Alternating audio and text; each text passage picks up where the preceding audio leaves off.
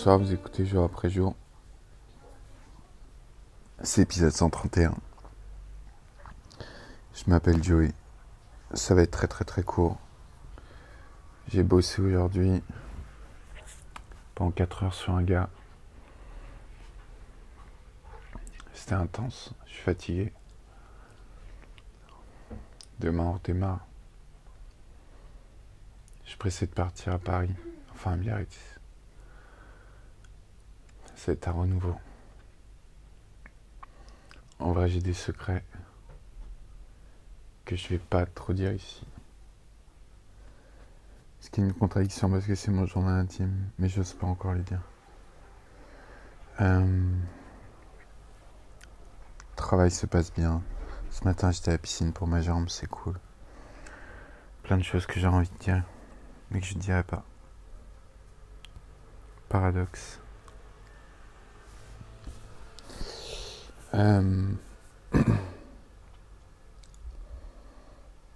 Que plus Je vais bien, je suis heureux. Tu me manques. De plus en plus abstraite, mais tu me manques. J'espère que tu vas bien. Moi, je porte mon perfecto. Et un pad Dev 70 en jean.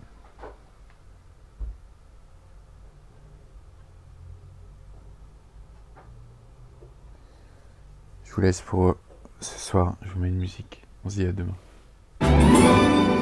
Dimmi quando tu verrai. Dimmi quando, quando, quando. L'anno, il giorno e l'ora in cui forse tu mi bacerai ogni istante attenderà. Fino a quando, quando, quando d'improvviso ti vedrò. Sorridente accanto a me. Se vuoi dirmi di sì devi dirla non ha senso per me la mia vita senza te. Dimmi quando tu verrai, dimmi quando, quando, quando, e baciando mi dirai, non ci lasceremo mai.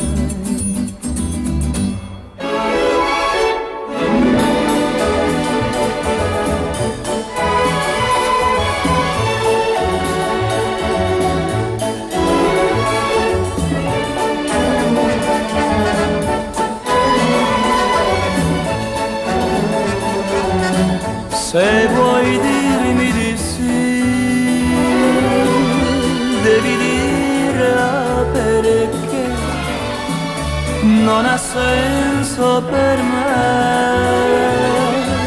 la mia vita senza te.